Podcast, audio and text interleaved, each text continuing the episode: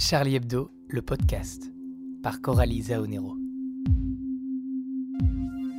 Désormais accessible à tous gratuitement, ce podcast permet de faire connaître et de diffuser les textes de Charlie Hebdo.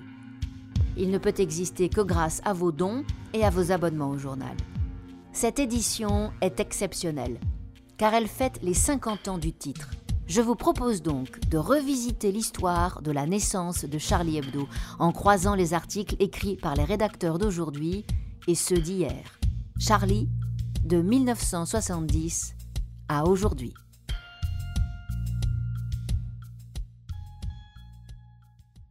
Le 23 novembre 1970 paraissait dans les kiosques le premier numéro de Charlie Hebdo. L'histoire est connue et les moins de 20 ans la trouveront peut-être préhistorique, mais c'est ainsi qu'est né le journal que vous avez entre les mains. L'ancêtre de Charlie s'appelait l'Hebdo Harakiri et avait eu l'insolence de titrer Balle tragique à Colombay, un mort, pour évoquer la disparition du général de Gaulle, survenue le 9 novembre. Le pouvoir en place fut scandalisé et le ministre de l'Intérieur, Raymond Marcelin, fit interdire à l'affichage l'hebdo Harakiri, ce qui, selon Cavana, revenait à signer son arrêt de mort. L'argument juridique invoqué fut la fameuse loi de 1949 pour la protection de la jeunesse, argument totalement fallacieux pour dissimuler un acte de censure caractérisé. Voici la lettre envoyée par Marcelin lui-même au journal Le Monde et publiée dans le Charlie Hebdo numéro 5 du 21 décembre 1970 c'est Nicolas Lormeau qui prête sa voix à Monsieur le ministre de l'Intérieur. L'interdiction de la vente aux mineurs de 18 ans et de l'exposition à la vue du public d'Arakiri a été motivée par la publication dans ce journal de bandes dessinées pornographiques. L'arrêté d'interdiction a été signé le 4 novembre ainsi qu'en fait foi le journal officiel. Pour éviter tout équivoque à l'avenir, j'ai prescrit aux services compétents de toujours motiver ces arrêtés. Je rappelle l'article 14 de la loi du 4 janvier 1967 qui fonde le droit du ministre de l'Intérieur en la matière.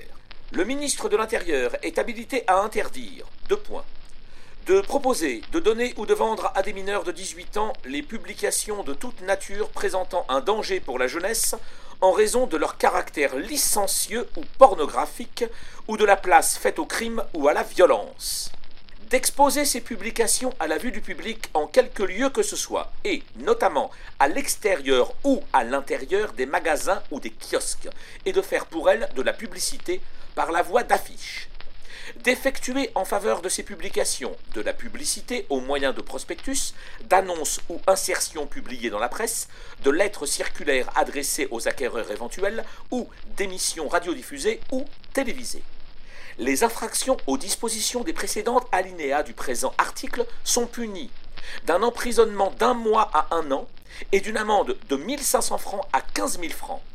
Les officiers de police judiciaire pourront, avant toute poursuite, saisir les publications exposées. Ils pourront également saisir, arracher, lacérer, recouvrir ou détruire tout matériel de publicité en faveur de ces publications le tribunal prononcera la confiscation des objets saisis. Les éditeurs de Harakiri ne se sont pas trompés sur la raison de cette interdiction, car le supplément hebdomadaire qu'ils ont décidé de créer au mensuel Charlie ne comporte pas de bande dessinée pornographique. S'il recommence, j'interdirai la vente aux mineurs de 18 ans et l'exposition de Charlie Hebdo, sans préjudice des poursuites prévues par le même article 14 de la loi du 4 janvier 1967, qui prescrit Quiconque aura, par des changements de titre, des artifices de présentation ou de publicité, ou par toute autre manœuvre, éludé ou fait éluder, tenté d'éluder ou de faire éluder. L'application des interdictions prononcées conformément aux cinq premiers alinéas du présent article, sera puni d'un emprisonnement de deux mois à deux ans et d'une amende de 3 000 francs à 30 000 francs. En outre, et sous les mêmes peines, le tribunal pourra interdire temporairement ou définitivement la publication du périodique et ordonner la fermeture totale ou partielle, à titre temporaire ou définitif, de l'entreprise d'édition.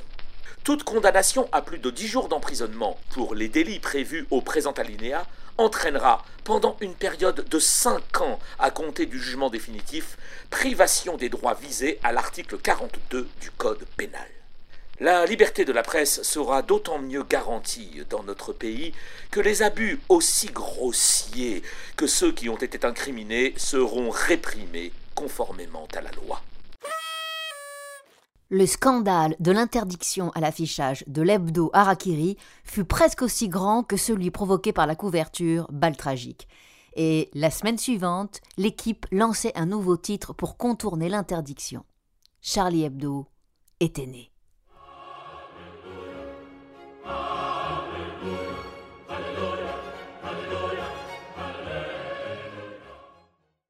L'édito numéro 1 avec la voix de Julien Frison.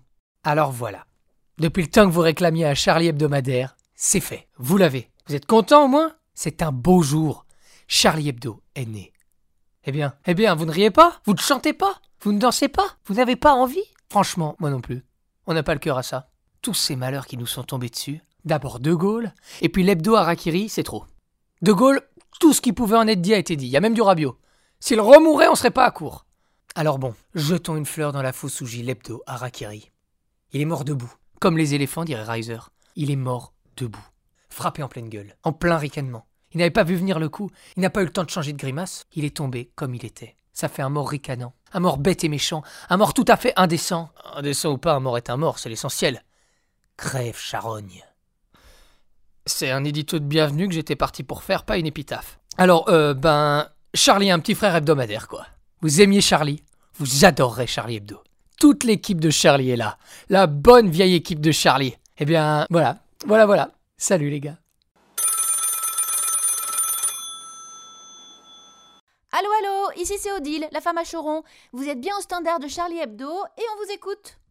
Oui, bonjour, je suis euh, Brigitte Guttard, j'habite rue Le Courbe, Paris 15e, et je voulais partager avec vous une histoire véridique euh, qui m'est arrivée le 24 novembre dernier de cette année 1970 sur la ligne Ballard-Charenton. J'étais assise dans le métro vers 7 h du soir, et puis je me plongeais dans Charlie, je l'avais déjà lu, mais je prenais plaisir à le refeuilleter. Et c'est alors qu'en face de moi, je, remarque un monsieur, 45 ans environ, l'air bien, un prof peut-être, qui me demande si je vendais pas mon journal. Alors j'ai été un peu interloquée, il a réitéré sa proposition, puis finalement j'ai accepté. On fait l'échange, notre monsieur jaillit de son siège en brandissant ce pauvre Charlie, déjà froissé, et en en faisant des confettis, et il s'écrie moi de la résistance, je ne peux supporter ces ordures, ces insanités. Prenant le wagon à témoin, le wagon en question, on ne savait pas trop s'il devait rire ou pleurer parce que, oh scandale hein, Parions que les trois quarts des passagers ne connaissaient pas Charlie. Enfin, en tout cas, vive les messieurs calmes et bienveillants de la résistance, puisqu'ils font de la publicité pour Charlie Hebdo. Voilà, c'était Brigitte Guttard, Paris 15e. Merci beaucoup de m'avoir écouté. Je vous souhaite à tous une bonne fin de journée. Ce qui est intéressant quand on relit quelques réactions de l'époque, c'est qu'elles font étrangement écho aux reproches aujourd'hui endurés par le Charlie de 2020. Vous l'avez bien mérité, une mesure de salubrité. Oui, l'époque a changé, et en même temps, elle n'a pas changé tant que ça. Le moindre avis divergent, la moindre ironie engendre autant de menaces, de haine et d'injures. Les Français, qui se targuent d'être toujours plus malins que le reste du monde, sont souvent d'une grande banalité et nombreux d'entre eux, qui se croient très ouverts d'esprit, sont plus conservateurs qu'ils ne l'imaginent. Oui, l'humour et la satire à la française existent. Mais à quel prix?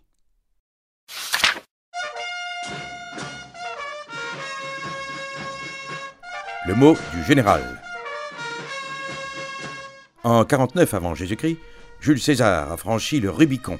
En juin 1940, j'ai franchi la Manche. En 2022, le général de Villiers ne franchira même pas le premier tour.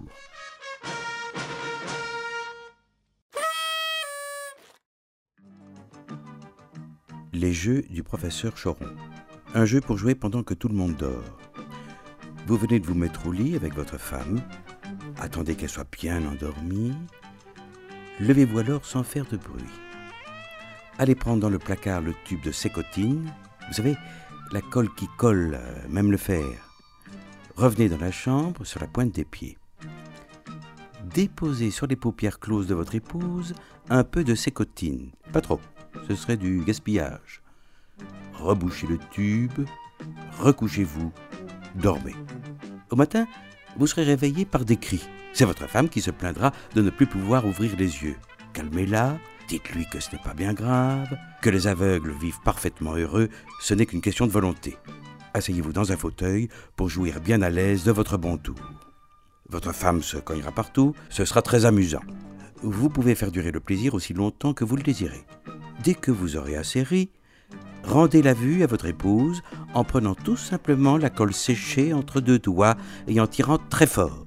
Si la paupière vient avec, c'est que la colle était bonne et vous avez gagné. Sinon, écrivez à M. Sécotine pour lui dire votre façon de penser.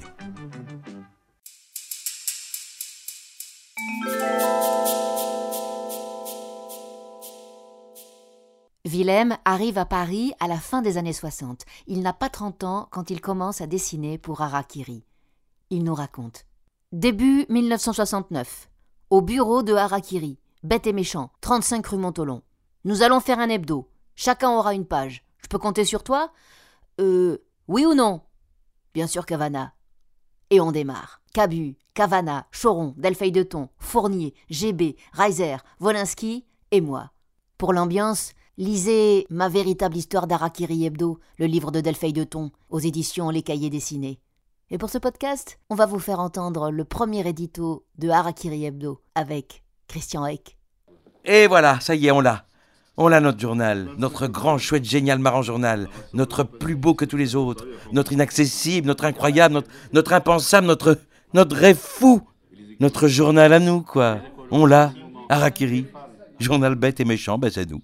Le journal fabuleux qu'on se faisait miroiter, yeux noyés devant un demi-panaché, pour nous consoler, nous venger, nous exciter la glande, aux heures de déprime après avoir bien fait nos putes dans ces hebdos de merde pour qui on n'est jamais assez lourdingue, jamais assez rampant, jamais assez amant caleçon dans l'armoire à glace, jamais assez con, jamais, en un mot, assez parisien. On l'a, notre journal. Il est à nous. On y fait ce qu'on veut. Absolument ce qu'on veut, pourvu que ce soit bon.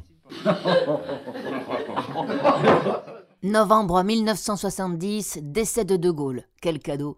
Or, pour une fois, pas de dessin à la une. Oh, la trouvaille de Choron, balle tragique à Colombay, un mort, était trop forte.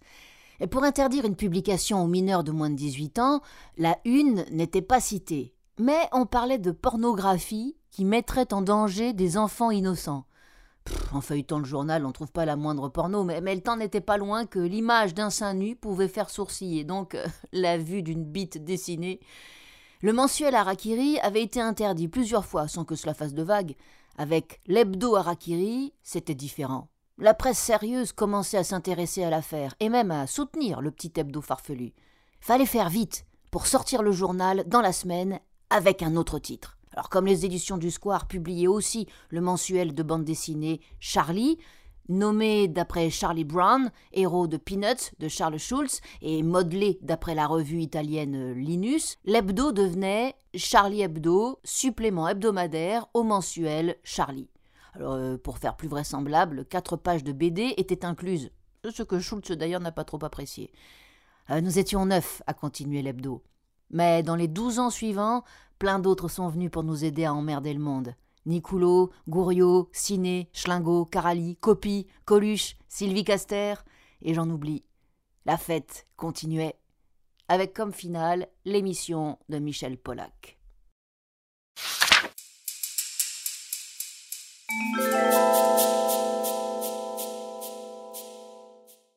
On retrouve maintenant l'édito de Rhys. Pour une fois que Charlie Hebdo fait quelque chose d'un peu joyeux, ce serait dommage de faire la tronche. 2020 aura été l'année du procès des attentats de janvier 2015, mais aussi celle de l'anniversaire des 50 ans du journal. Une année qui réunit les deux extrémités de l'existence, la naissance et la mort. Pour le moment, Charlie est encore vivant, la fatalité ne l'a pas encore emporté. C'est donc d'une naissance qu'il faut se réjouir, celle, le 23 novembre 1970, du premier numéro de Charlie Hebdo. On ne reviendra pas sur les circonstances de cette gestation chaotique, ce numéro spécial vous en dit plus. Mais on ne peut s'empêcher de faire un rapide bilan de 50 années écoulées. Créer un journal, qui plus est indépendant, sans capitaux, sans ressources publicitaires, relève du défi, voire de l'inconscience. Pourtant, Charlie a réussi cet exploit, mais au prix d'efforts éprouvants pour tous ceux qui, depuis 1970, y ont travaillé sans compter. Car faire un journal, ça vous bouffe la vie. Ça peut même vous l'ôter. On y pense 24 heures sur 24, 365 jours par an, et on prend rarement toutes ses vacances et tous ses week-ends. Un journal ne s'arrête jamais, si on ne veut pas qu'il s'arrête un jour. Tout ça pour avoir la possibilité de publier ses opinions. En 1970, les moyens d'expression se résumaient à la presse écrite, la radio et la télévision d'État. Il n'existait pas de médias alternatifs à la portée du grand public. C'est dans ce but que fut créé Charlie Hebdo, pour afficher des idées et des dessins qui ne trouvaient pas de tribune ailleurs. L'arrivée de la gauche au pouvoir, en 1981, a fait un peu bouger les choses en autorisant les radios libres et en créant de nouvelles chaînes de télévision. Est-ce un hasard? Mais c'est en 1982 que Charlie Hebdo Première Époque disparut. Comme si le journal était devenu moins indispensable à l'heure où les radios libres donnaient la parole à tout le monde. En 2020, il existe des moyens d'expression extraordinaires, à la portée de tous, grâce à Internet et aux réseaux sociaux. Désormais, c'est le monde entier qui s'égosille quotidiennement, sans arrêt, et sur tous les sujets. Le Charlie Hebdo de 1970 imaginait-il que la parole serait libérée un jour à ce point? Charlie Hebdo, né d'un acte de censure, et qui revendiquait une plus grande liberté de parole, se retrouve aujourd'hui au milieu d'une cacophonie d'opinions innombrables diffusées en permanence sur le net, Twitter, Facebook, Instagram, les 999 chaînes du câble et de la TNT et sur les 200 milliards d'applications téléchargées sur les smartphones du monde entier. Une diarrhée verbale a envahi la planète et il faut déployer une vigilance surhumaine pour faire le tri dans ce tsunami d'informations et de commentaires entre le vrai et le faux, les harcèlements et les atteintes à la vie privée, les insultes et les menaces de mort. En cinquante ans, on est passé d'un extrême à un autre, d'une société frileuse, où l'information était surveillée du coin de l'œil par le pouvoir, à une société ultra-médiatique, où n'importe qui peut dire n'importe quoi publiquement sans aucune réserve ni la crainte d'aucune sanction. Il est donc paradoxal qu'un journal comme Charlie Hebdo se retrouve aux côtés de ceux qui voudraient réguler cette liberté infinie de la parole. Car contrairement à ce qu'on pourrait croire, Charlie n'a jamais contesté l'idée qu'il existe des limites et que la liberté d'expression, si elle doit être la plus large possible, ne peut justifier de propager la violence, le racisme ou le fanatisme. Le critère discriminant auquel Charlie est attaché, c'est la qualité de ce qu'on veut dire. À travers les dessins et les textes, l'exigence d'originalité et le soin de la réalisation sont les meilleurs moyens d'exclure la banalité. Ce n'est pas la quantité immense des opinions qui sert la liberté d'expression, mais la qualité de ce qu'on publie grâce à elle. En résumé, avant d'ouvrir sa gueule, il faut d'abord réfléchir avec son petit cerveau à ce qu'on veut dire. C'est le minimum de respect qu'on doit à la liberté d'expression.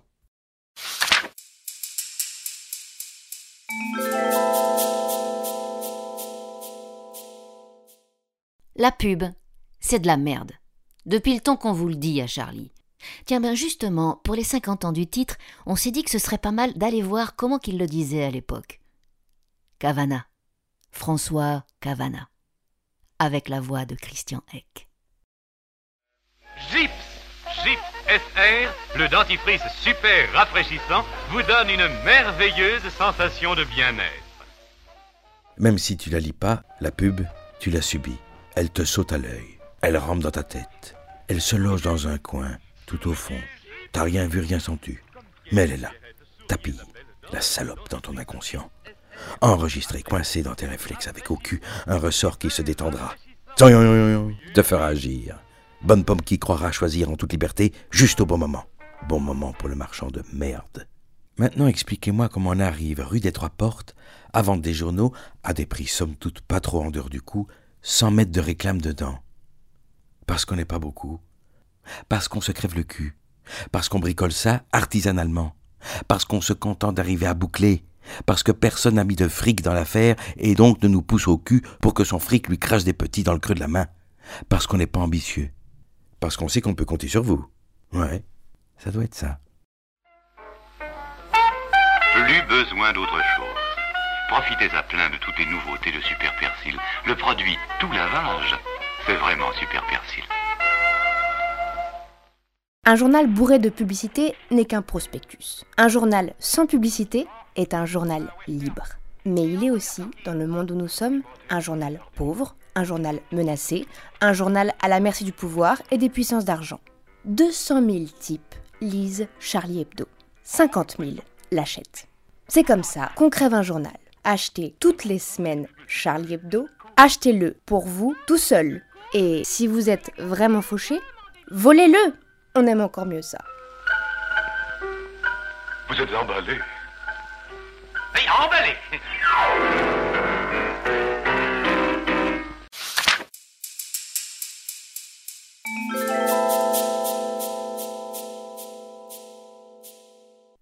Dans le Charlie des années 1970, c'était surtout le sexe qui faisait scandale.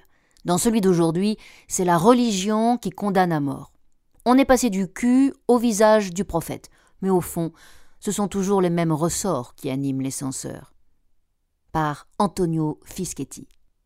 On sait que l'hebdo Harakiri a été interdit pour cette fameuse une à propos de la mort du général de Gaulle. Le vrai motif était évidemment politique, mais pour parvenir à ses fins, le pouvoir gaulliste s'est saisi d'un prétexte purement sexuel.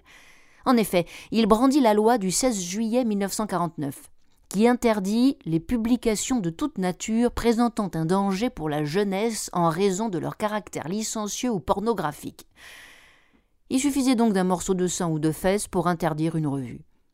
Les magistrats n'ont pas raté l'occasion, en invoquant la présence d'un dessin de Willem en page intérieure, qui montrait des corps dénudés, comme ce pervers de Willem sait le faire, mais qui n'avait choqué personne à l'époque. L'hypocrisie était d'autant plus manifeste que cette loi n'était utilisée que pour la presse, comme le soulignait Cavana dans son édito du numéro 2 de Charlie Hebdo, le 23 novembre 1970. Je le cite et puisqu'on tient tant à préserver nos chers petits, pourquoi n'interdit-on pas l'étalage des slips, soutiens-gorge et autres lingeries aux devantures? Deux poids, deux mesures donc, mais les censeurs d'alors n'en étaient pas moins de purs obsédés sexuels. Rien qu'entre 1968 et 1974, Raymond Marcelin, alors ministre de l'Intérieur, a fait interdire près de 600 publications. Au vu de leurs titres, anal masturbation, sélection du striptease, nympho lesbex, on comprend que les érections qui menaçaient la société n'étaient déjà plus celles des barricades. Ce n'étaient plus les pavés qui volaient, mais les petites culottes. Après la pilule contraceptive, en 1969, il y eut le déferlement des films porno à partir de 1974. Et à la fac, les garçons avaient enfin le droit d'entrer dans les résidences de filles. En réaction, l'ordre moral ne manquait pas de défenseurs. On mettait un carré blanc à la télé pour indiquer les films dangereux pour la jeunesse, comme La femme du boulanger de Marcel Pagnol ou Hôtel du Nord de Marcel Carnet. En plus de Raymond Marcelin, les chevaliers de la lutte contre la perversité morale avaient trouvé leur icône en la personne de Jean Royer, maire de Tours, qui interdisait les films érotiques et les pubs pour les collants dans sa ville. Et dans tout ça, bah, il y avait Charlie. Moi, j'étais gamin, et ce qui me poussait à l'acheter, c'était d'abord l'esprit de 68, qui a irrigué toutes les années 1970. Devant les images de barricades à la télé, je rageais d'être trop jeune pour balancer des pavés. Alors, quelques années plus tard, je me défoulais en achetant Charlie.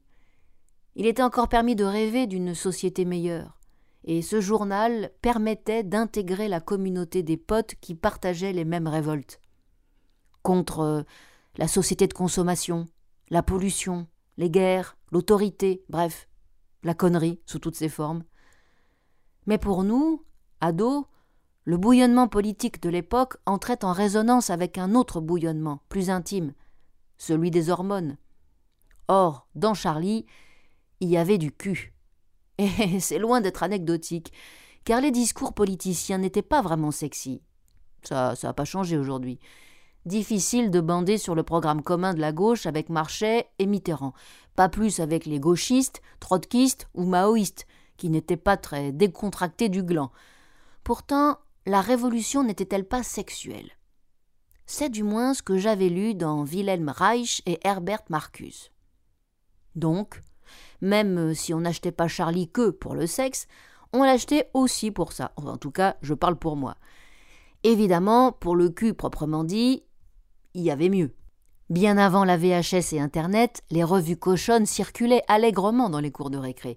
Or, là-dedans, le sexe était peut-être excitant, mais pas drôle, alors que, dans Charlie, il était à la fois politique et marrant. Frissonner sur les petites nanas coquines de Wolinski, ça participait de la même pulsion révolutionnaire contre l'ordre établi. Mais combien d'ados ont connu leur première branlette avec la pulpeuse Paulette, héroïne de Charlie Mensuel? Même éclat de rire rebelle avec les burnes dépassant du slip du gros dégueulasse de Reiser, ou les bonnes sœurs en porte-jartel de Ciné. Ou quand GB dessinait en 1974 un Giscard avec un crâne en forme de couille, surmonté de la légende Tête de nœud président. Rien de mieux pour se moquer du candidat des fils de riches du collège. Oh, je me souviens aussi, en 1978, de la couverture de Reiser intitulée Élysée une papesse, bande de cons avec une femme à poil coiffée d'une mitre et les jambes écartées. Cette foufoune mécréante nous vengeait des curés moralisateurs quand ils n'étaient pas tripoteurs. En plus du dessin, il y avait aussi les cris. Quand Cavana racontait ses souvenirs d'enfance dans les ritales, il ne faisait pas l'impasse sur ses expériences avec les prostituées, et c'étaient les premiers textes littéraires que je lisais où le sexe n'était pas tabou, comme dans le reste de la société. Je découvrirai bien plus tard, une fois entré à Charlie, que si le sexe était un moteur pour les lecteurs, il l'était aussi pour les membres de la rédaction. Je me souviens de GB racontant qu'une des raisons qui l'a mené à intégrer Charlie, c'était la possibilité d'y dessiner du sexe. Jubilation inédite pour les dessinateurs de l'époque. Et j'entends encore les paroles de Ciné. Je suis obsédé par le cul, je pense qu'à ça, je le vois partout. Quant à Wolinski, ses dessins se passent de commentaires. Dans une société qui s'obstinait à cacher la sexualité par tous les moyens, Charlie était l'incarnation d'une révolution joyeuse et jouisseuse. Et puis, au fil des ans, le sexe est devenu de moins en moins transgressif. La télé s'est mise à diffuser des films porno à partir de 1985, encryptés certes, mais tout de même, et on pouvait y voir l'empire des sens en clair à 20h30, de même que des crétins se balançaient des nouilles dans le slip durant les talk-shows. Et comme chacun sait, n'importe quel ado peut désormais accéder à des milliers de films porno en deux clics. Alors, quand on songe à la loi sur la protection de la jeunesse qui a fait interdire Charlie pour un bout de nichon, il y a de quoi rigoler. En revanche, ce qui fait vraiment scandale aujourd'hui, eh bien, c'est la religion. Quand je suis arrivé à Charlie, à la fin des années 1990, c'étaient les cathos intégristes qui s'acharnaient contre le journal. En 1995, ils avaient tabassé Philippe Val, alors directeur de l'hebdo, à la sortie de Radio France. Rien qu'en 1998, dix procès ont été intentés contre Charlie, la plupart par l'Alliance générale contre le racisme et pour le respect de l'identité française et chrétienne, la griffe. Et puis, en quelques années, la pression religieuse s'est déplacée du côté des islamistes, avec le 11 septembre 2001 le procès des caricatures en 2007, le cocktail Molotov en 2011, pour en arriver à l'attentat de 2015. Dans le Charlie de mon enfance, c'était le sexe qui scandalisait. Dans celui d'aujourd'hui, c'est la religion qui condamne à mort. Sur l'échelle de la transgression, Mahomet a remplacé toutes les chattes et les bites du monde. Mais à bien y regarder, entre sexe et religion, il y a moins de différence qu'on pourrait le croire de prime abord.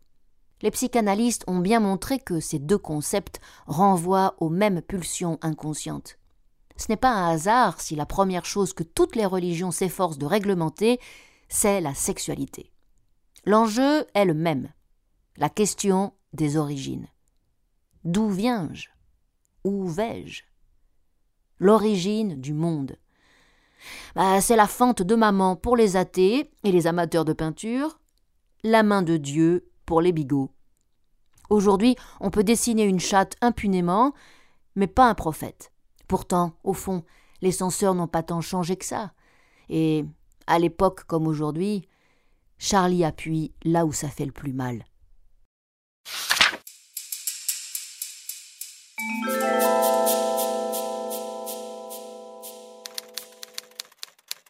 Les brèves.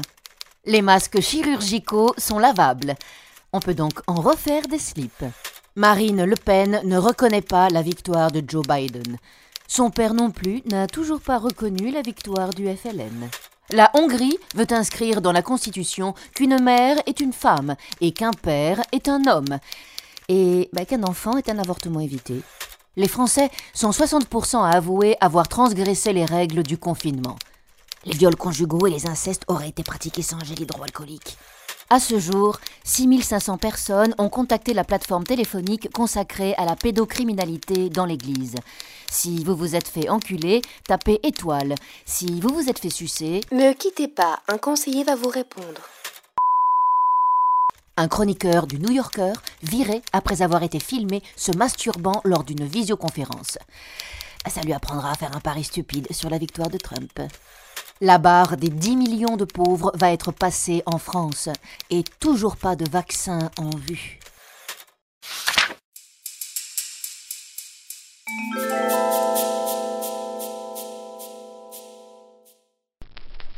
On a reçu au journal des milliers de lettres de lecteurs. Un seul disait bravo à l'interdiction, mais ne donnait pas son nom ni son adresse. Tous les autres nous ont apporté leur réconfort. Pourtant, il faut reconnaître que les chèques sont plutôt rares. Alerté par le trésorier de Harakiri, le président de l'UNICEF a bien voulu lancer un appel en faveur des malheureux pakistanais. Ensuite, par un habile stratagème, tous les dons reviendront à Harakiri. Il suffira à monsieur le président de l'UNICEF de libeller le chèque à Charlie Hebdo, journal plein de Pakistanais et de bandes dessinées. Ainsi, nous pourrons tenir le coup aussi longtemps qu'il faudra.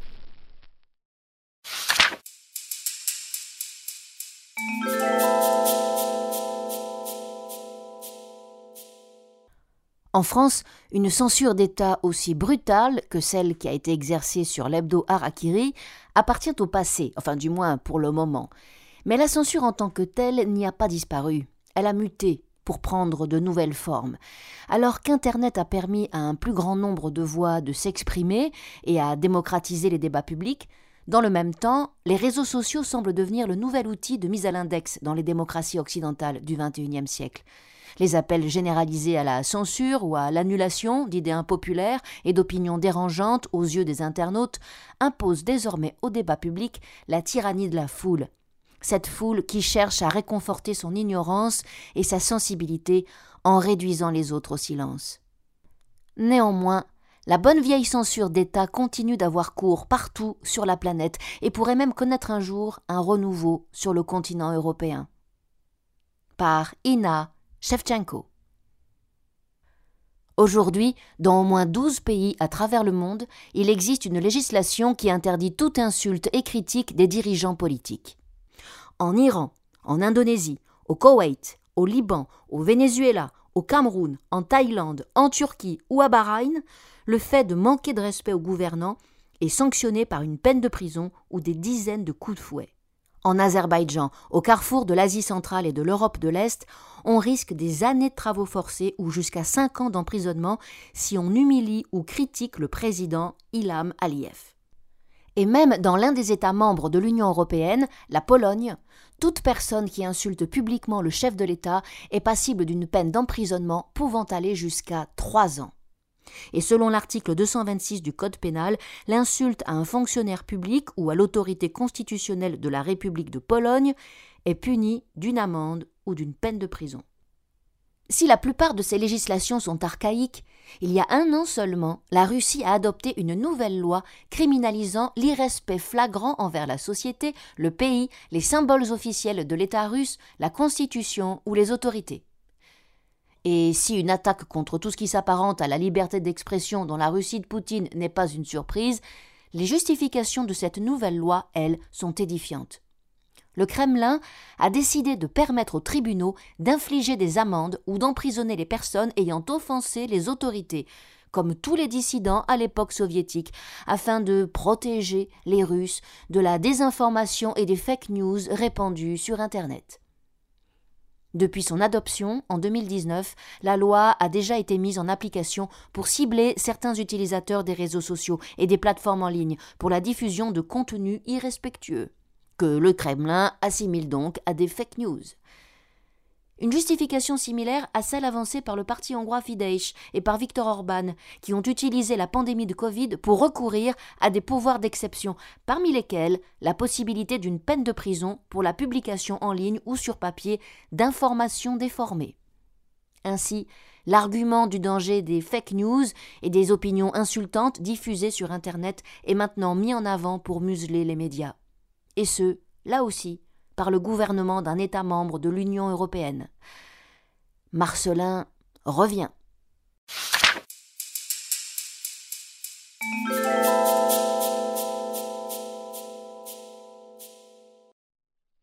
Vous avez certainement remarqué que le prix de Charlie Hebdo est en augmentation de 50 centimes par rapport au prix d'Arakiri Hebdo. Même certains d'entre vous n'ont pas manqué de nous faire part de leurs réflexions à ce sujet. Ils n'ont par contre pas remarqué qu'il y a 4 pages de plus. Ils n'ont peut-être pas non plus remarqué qu'on a des malheurs. Les malheurs aussi, ça coûte cher. Vous savez, on n'en est pas sorti. Alors, soyez pas mesquins, quoi. Un jeu pour jouer avec des accidentés de la route. Partez vous promener en voiture un dimanche après-midi sur une route à grande circulation. Vous avez emporté avec vous une boîte à pharmacie. Roulez jusqu'à ce que vous trouviez sur le bord d'une route un accident d'automobile très grave et tout frais. Vous êtes donc le premier sauveteur.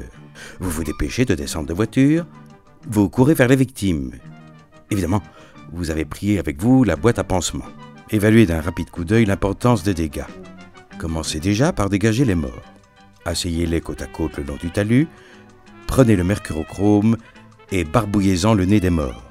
Courez maintenant chercher les blessés. Faites-les asseoir en face des morts. Chaque fois qu'ils regarderont le nez des morts, ils auront envie de rire.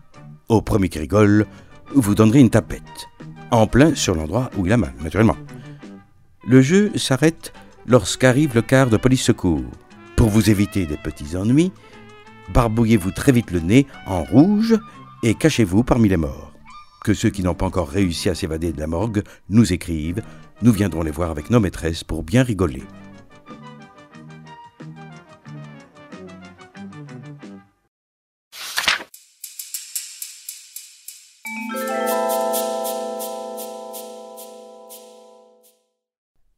Quand j'ai pleuré pour le général de Gaulle, par Fabrice Nicolino, avec la voix de Jérôme Pouli. Alors le général de Gaulle est mort. J'avais 15 ans depuis peu et quand ces salauds d'Arakiri ont publié leur journal de merde, j'en ai été secoué. Mon vieux était un ouvrier communiste et avant de mourir, il avait eu le temps de nous répéter sur l'air des lampions qu'on ne touche pas à un monument pareil. Mon frère Régis, qui s'était moqué du général à cause d'une photo parue dans François, avait pris une baffe. J'étais donc révulsé, et je me souviens parfaitement l'avoir clamé partout où je passais. C'était méritoire car je croyais déjà à la révolution sociale. Grave. De Gaulle était un drôle de salaud, mais c'était le salaud de la famille.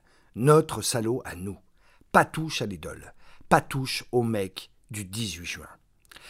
La semaine suivante, à la suite de je ne sais quelle contorsion dont la jeunesse est friande, j'allais voler le numéro 1 de Charlie qui assurait la suite. J'écris cela sans me vanter. À l'époque, j'étais un petit voleur de banlieue. Je chouravais ce que je trouvais. Peut-être voulus-je prolonger ma sainte indignation. Voler en mémoire du général de Gaulle. Oui, pourquoi pas. La suite est de mémoire, je ne vérifie pas. Un cyclone dément avait transformé le Bangladesh en lac et tué des centaines de milliers d'habitants de toute la région.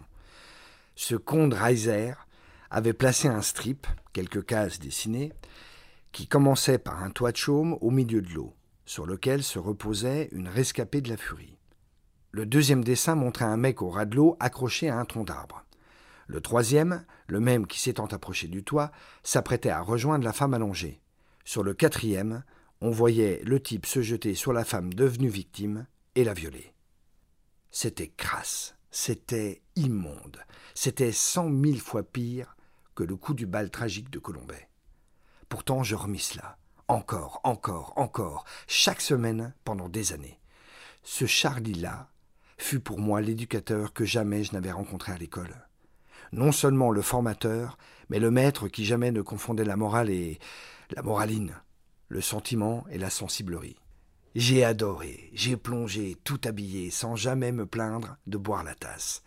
Fournier appelait à la plus radicale des révoltes contre le nucléaire, la destruction du monde, la laideur universelle.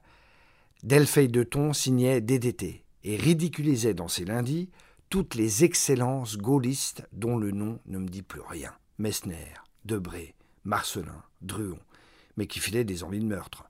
Druon, par exemple, ministre de la Culture, avait déclaré Les gens qui viennent à la porte de ce ministère avec une sibylle dans une main et un cocktail Molotov dans l'autre devront choisir. Nous étions quelques-uns à avoir choisi de lui cracher dans la gueule. Cavana nous transportait de ses lectures et paradoxes, de ses grandioses coups de gueule. Choron maniait la crotte et la bite alternativement ou ensemble. De géniaux dessinateurs remodelaient un monde qui en devenait désirable comme à portée de main. Mais bien sûr, on pouvait aussi devenir cadre sup chez Honeywell Bull.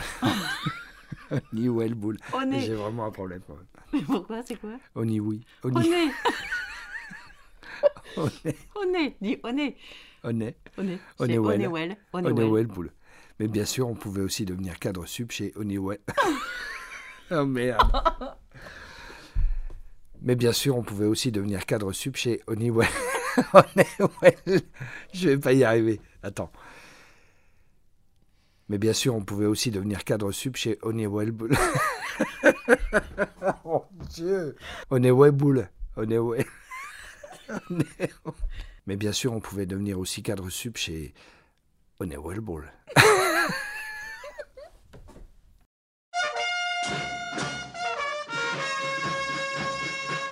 Le mot du général. Moi aussi, j'ai eu des troubles post-traumatiques après l'attentat du petit Clamart. J'avais peur de retourner au boulot. Et je n'ai plus jamais touché tant Yvonne.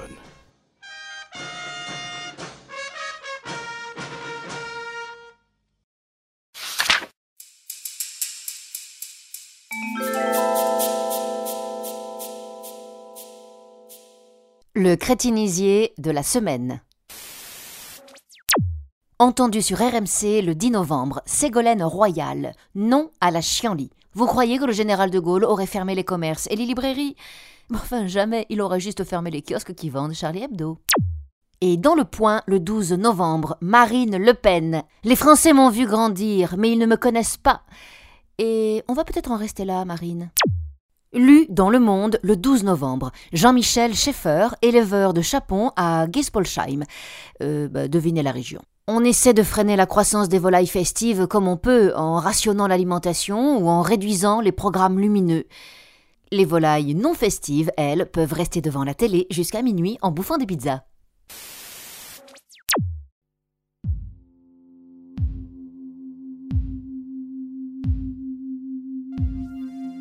Pour faire exister ce podcast, n'hésitez pas à le partager, à le liker, à mettre des étoiles et à nous retrouver sur le site charliehebdo.fr.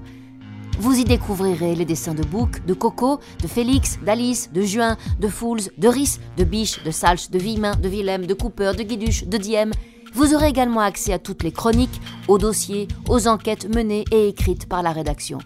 Vous pouvez aussi nous suivre sur les réseaux sociaux et participer à la diffusion de nos posts. Merci à mes camarades de la Comédie Française, Christian Eck, Elsa Lepoivre, Nicolas Lormeau, Jérôme Pouli, Claire de la Rue du Camp et Julien Frison pour leur participation amicale à ce podcast. Et encore et toujours merci à Louis Rigou pour le jingle et à Julia pour le mixage. À la semaine prochaine pour le nouveau Charlie Hebdo, le podcast.